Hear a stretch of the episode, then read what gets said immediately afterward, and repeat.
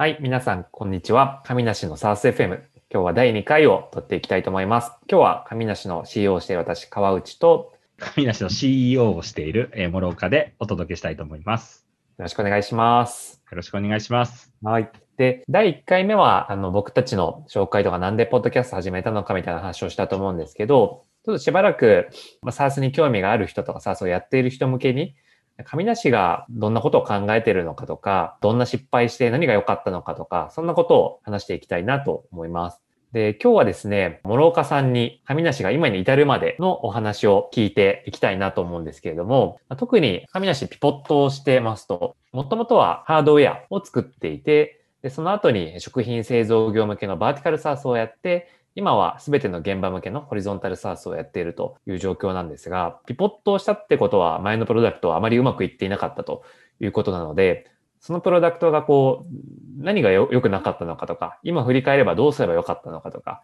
そんなことをちょっと聞いていきたいなと思います。率直に、まず前回やっていたプロダクトについて教えてもらってもいいですか？あ、はい。えっと、神梨ですね、2018年の5月に1回目の、まあ1回目というか本当は 2, 2個目のプロダクトになるんですけれども、えっと、正式に、えー食品製造向けバーティカルサースをローンチしまして、で大体、まあ、2年弱ぐらい、そのプロダクトをずっとこう、やっていたと。なので、対象は日本全国にある食品工場さん。これが対象の、えー事業でした。で、や、で、実際やってたんですけど、あの、まあ、うまくいかなかったということで、最終的に何がずっとやっぱり自分自身やってて辛かったかっていうと、あの、市場規模なんですよね。やっぱりあの、日本中に食品工場ってたくさんあると。で、実際あの4万事業所ぐらいあるんですよ。なんでコンビニが6万なんで、まあまあ、あの、それなりに多いよねっていう感覚で。結構ありそうに見えますよね。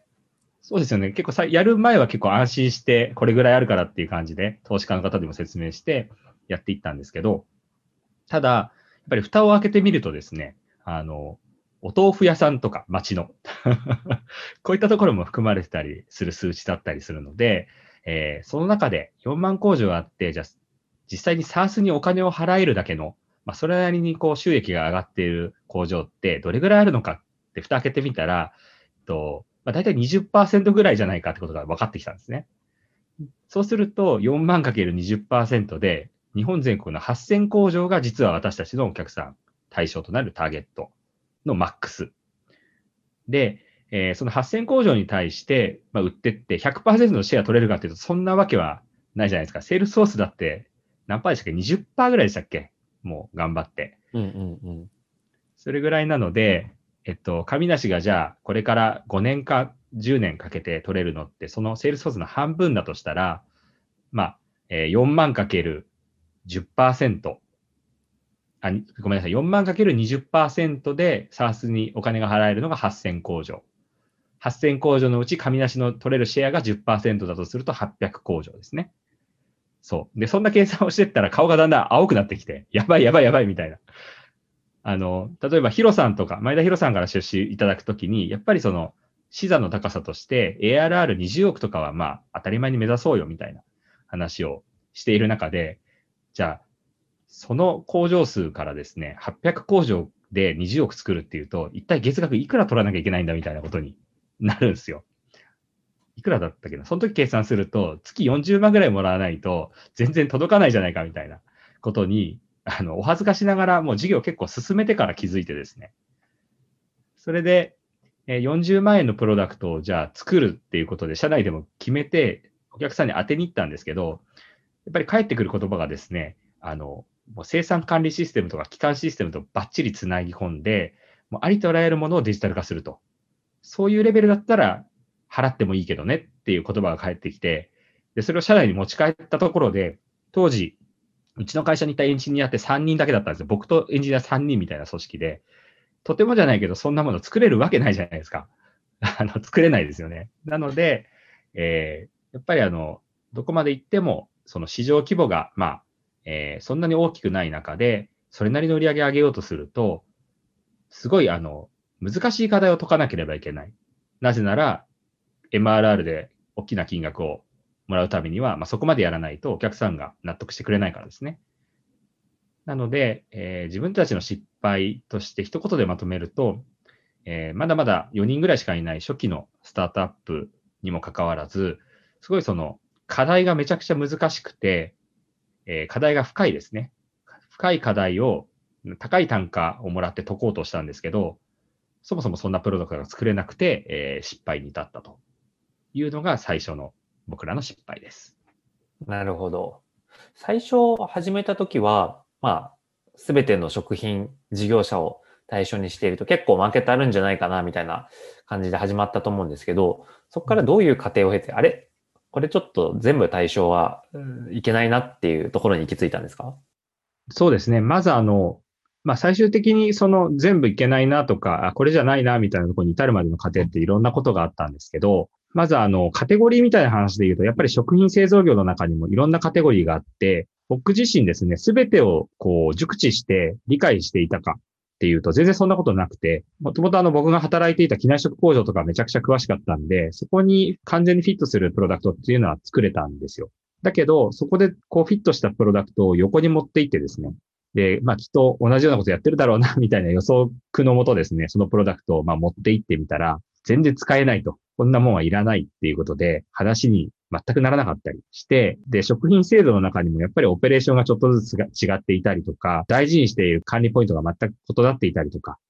そういったことに気づき始めて、一つのその最初に作ったプロダクトでは、もう全然勝負にならないっていうことが分かってったんですよね。で、最初に作ったプロダクトが機内食工場にはもう完全にフィットしてですね、もう完全に日常の業務に組み込まれて素晴らしい成果を上げたんですよ。上げたんですけど、日本全国見てみても、その機内食関係の工場とか会社って、まあ、10社ぐらいしかなかったんですね。MRR 換算で言っても、多分全部取ったところで500万円とかぐらいにしかならないぐらいの市場にフィットをさせてしまったということで、どんな市場の大きさで戦うのかがものすごいやっぱり大事だなということをあの痛感させられた、えー 経験なんですけど、もっと言うとですね、なんでそもそもそんなことを分からずにいきなりプロダクトを作るんだっていうことをみんな思うと思うんですけど、結構ですね、近視眼的にやっぱりなっていたなっていうのは思いますね。まあでも意外と SARS の経営者の方って、インサイダーの方ってあんまり実は多くなくて、僕みたく一部を知ってるとか、コンサルタントとして外から関わっていたとか、そういう方が課題感に気づいて起業するってパターン結構多いと思うんですよね。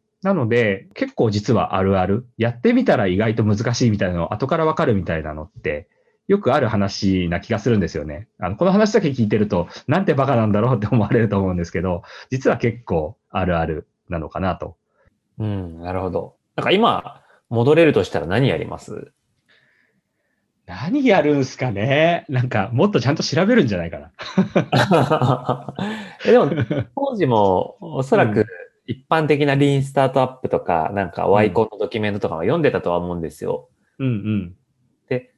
そこで、そこにはおそらく顧客と会えみたいな話とか、うん。あの、リーンに作れみたいな話とかいいっぱい書かれてたかなと思うんですけど、その上でうん。あまりうまくいかなかった理由？みたいなところってなんかある？あ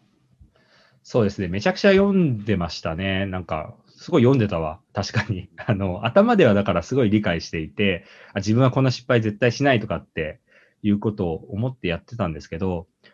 なんか当時の自分を振り返ってみると、目の前のうまくいきそうなこととか、都合、そういうことの方が目に入るというか、逆に都合の悪い情報とかっていうのは、遮断してたところがすごいあったかなっていうのは今振り返ってみると思いますね。なんか何もないんですよ。お金もまあ調達して多少あったかもしれないけどそんなにないし、メンバーも少ないし、自分が成功できるっていう確信もあんまりない中で、辛いんですよ、シードの時って結構。なので、そんな時にうまくいきそうなものにしがみつくんですよね、結構。で、しがみついた結果、本当であれば、ちゃんと都合の悪い情報とかも入れて、評価して、この道は行き止まりだっていう、やめた方がいい、今のやつ全部中止しようっていうことを決断しなきゃいけないタイミングがどっかであったはずなんですけど、まあ、それはもう言えなかったですね。うん、自分自身難しかったです、やっぱり。うん。初期の頃って、一部のそういういいという反応をしてくれるお客さんの声にすがっちゃって、あんまりエビデンスないのに、うん。これは横転できるみたいな思い込みを持ってやっちゃうみたいな結構ありますよね。あ、めちゃくちゃ今で思い出した。そうなんですよ。あなんか食品工場でこういうとこにはまったら次は、えー同じような化学工場にも入るんだとか、何の根拠もなく、あの、社内とか投資家に向かって言ってたのを思い出しましたね、今。ああります、それは。間違いありますよね。うんなるほど。で、そこから今の新しいプロダクトにピポットしたと思うんですけど、なんかその時に失敗から学んで活かしたこととか考えたことって何かあるんですか、そうですね。次のプロダクト作りするときに気をつけたことで言うと、えっと、一つは、あの、大きな市場で戦おうということを考えました。えー具体的に言うと、バーティカルサースやってたけど、それをやめて、えーホリゾンタルサースでやると。で、これはあの、別にバーティカルサースがダメって言ってる話ではなくて、えっと、お客さんの頭数が決まってるんであれば、その限られたえー顧客数の中で、いかにこう、高単価のプロダクトを作るかとか、あとは、えー、SARS 以外のマーケットプレイスに広げていくかとか、そこまでこう戦略を練れていたりすれば、全然、あの、勝ち筋見えてくると思うんですけど、僕自身は食品製造業だけでこうやっていく中で、例えば ARR100 億円の会社を作れるかっていうと、それはちょっと難しいなっていうのがあったので、まあ、とにかく、あの、頭数は多い方が安心できるんで、とにかくすごい、あの、大きな市場で戦うっていうことを決めてましたね。で、あともう一つは、と冒頭にもあったんですけど、すごい、あの、めちゃくちゃ難易度が高くて、え高い単価をもらえるプロダクト。まあ、これって計算すると結構楽なんですよね。1社あたり月40万もらって、顧客数がこれぐらいいれば、え ARR がえ数十億になってみたいな。なんか単価をちょっといじるだけでものすごい、あの、楽な世界が見えてきてしまうんですけど、無理なんですよね。そんな、あの、数十万の月額の単価の SARS をサクッとこうシード機に作ってガンガン増え、入れていくってかなりこう難しいなと思ってて、え実際あの上場した会社さんでもプレイドさんが70何万の、えーアープでしたっけ？があって、ものすごい高いですけど、そんな20万以上の会社さんはほぼないですよね。っていうのもいろいろ見ていたので、あの、自分としては、やっぱり当時8人ぐらいしかメンバーがいなくて、4人しかエンジニアがいない、そんな状況の中で何が作れるんだっていうと、その課題の質は絶対上げちゃいけないと。逆に課題の質は下げるぐらいにして、で課題の質を下げれば自分たちでもしっかりそこに価値を届けるプロダクトが作れる。で、さらに言うと、単価もですね、そこまでこう、高くならないですよね、必然的に。あの、そんな大それたことをしないので、まあそもそも高い単価つけられないっていうのもあるんですけど、えーそれなりにこう安価な価格帯設定になると。で、そうするとお客さんも買いやすくなって、えー再現性が生まれる。優しい課題に対して、しっかりとこう、作り、そのプロダクトを作りきれるし、単価も高すぎないから、えーお客さんも買いやすくて、いろんなお客さんに対して同じような売り方でどんどんどんどん入れていけるんじゃないかなっていう、こういう思考で、えー今の神梨っていうプロダクトを作り始めました。ただ、あの、ずっとやっていくと、やっぱり、えーそのお客さんの優しい課題を一つ解いた後に、出てくるんですよね。そのもうちょっとこう高度な、こういうこともやりたい、ああいうこともやりたいっていうことが。でそういうことが出てきたときに、今回何が違うのかなって思ったら、えっと、お客さんの数がかなりいるんですよね。今の僕たちの状況だと。なので、結構いろんな業界のかなり数の多いお客さんの顧客の声を聞いた上で、次の機能開発とかプロダクトの方向性を意思決定できるので、だいぶ精度が上がってるなっていうのを感じます。なので、今だったら、その、ちょっと難しい、だけど単価がもらえる課題っていうのにも向き合えるなっていうのが、実は正直な実感で、チームもかなりこう人数が増えて、そこに対応できるようなと UI、UX だったり、エンジニアリング組織みたいなものができてきたので、え今はいけるかなと思ってます。これがですね、前のプロダクトだと、やっぱりお客さんも全然いなかったんで、限られたお客さんの、限られた声だけを聞いて、なんか高い単価の難しい課題を解きに行くみたいなのは、やっぱりこう、絶対無理だったろうなっていう、そこがなんか前回とは違いますね。なので、なんか喋りながらこう、いろいろ考えたんですけど、まとめると、えっと、自分としては次、あの、大きな市場を取りに行くにあたって、まずは優しい課題で、そこまで高くない単価で、お客さんをまず確保すると。で、その上で、そこからこう見えてきた新しい、より上位の課題、高い高単価の課題を見出して、で、結構数の多いユースケースっていうのを深掘って情報を取って、より高い精度でプロダクトを作っていくっていう、この順番ですね。まあ一般論として皆さんにも当てはまるかわかんないんですけど、走り始めは課題の質っていうのは上げすぎない方がいいなっていうのは当てはまるんじゃないかなとは思ってます。なるほど。あ、で、あともう一個、なんか、その課題、スタートアップがこう解こうとする課題について自分が経験したところで思ったのが、なんか課題自体にすごい尖るみたいな。あ、その課題、マジで聞いたことない。なんか新しいよねとか、めっちゃ面白いみたいなものって結構握手の場合、あんま良くない課題の場合があるなって思っってるんですよ。で、それなぜかっていうと、シード期の資金調達って、もう本当に投資家って数百人に1ヶ月間で会うみたいな感じだから、あんまり凡庸なテーマで持ってっちゃうと、あんまこう面白がってくれないとか、なんか調達につながらないみたいなところが結構あるんですね、実際。で、そこでなんかあの課題を、僕たちの場合だったら食品工場で品質管理の課題があるんですよって言ったらめっちゃ面白がってくれたんですよね、当時。だけど、なんか僕たちのも若干そういう、なんだろうな、市場規模が小さいっていう、その先に罠が待ってたりするし、なんか課題が尖ってるイコール、えそもそもそれを解こうとした人たちがこれまでいなかったっていうことと同義だと思うので、市場規模自体が小さいパターンとか、もしくは、と誰も解けないから、そもそも解かれずに放置されている課題だったりするパターンが結構多いのかなと思ってるので、課題を考えるときに結構凡庸な課題、例えば物流のラストワンマイルを解決するって誰もやってるよねとか、紙なしで言うと現場で紙が多い、ペーパーレスみたいな、まあ、ペーパーレスなんて何年前からあるテーマだよみたいな感じで、全然面白みは確かにないんですけど、でもやっぱりソリューションの方で尖って勝負するっていう方が、すごい筋が良くなるパターンが多いかなと思うので、ちょっと課題が平凡でつまんないなと思っても、万人が抱える、誰もが知っている、それあるよねって課題から入ってって、まあその分ソリューションは辛いんですけど、ソリューションの方で頑張った方が、あの、後々いいことが多いんじゃないかなっていうのは、自分がやってて思った一つの教訓ですね。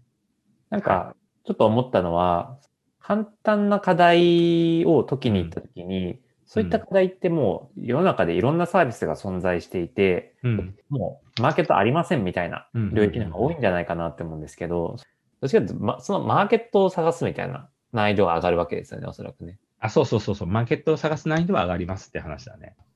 ありがとうございます。じゃあ今日は一旦こちらで以上とします。また次回も聞いてください。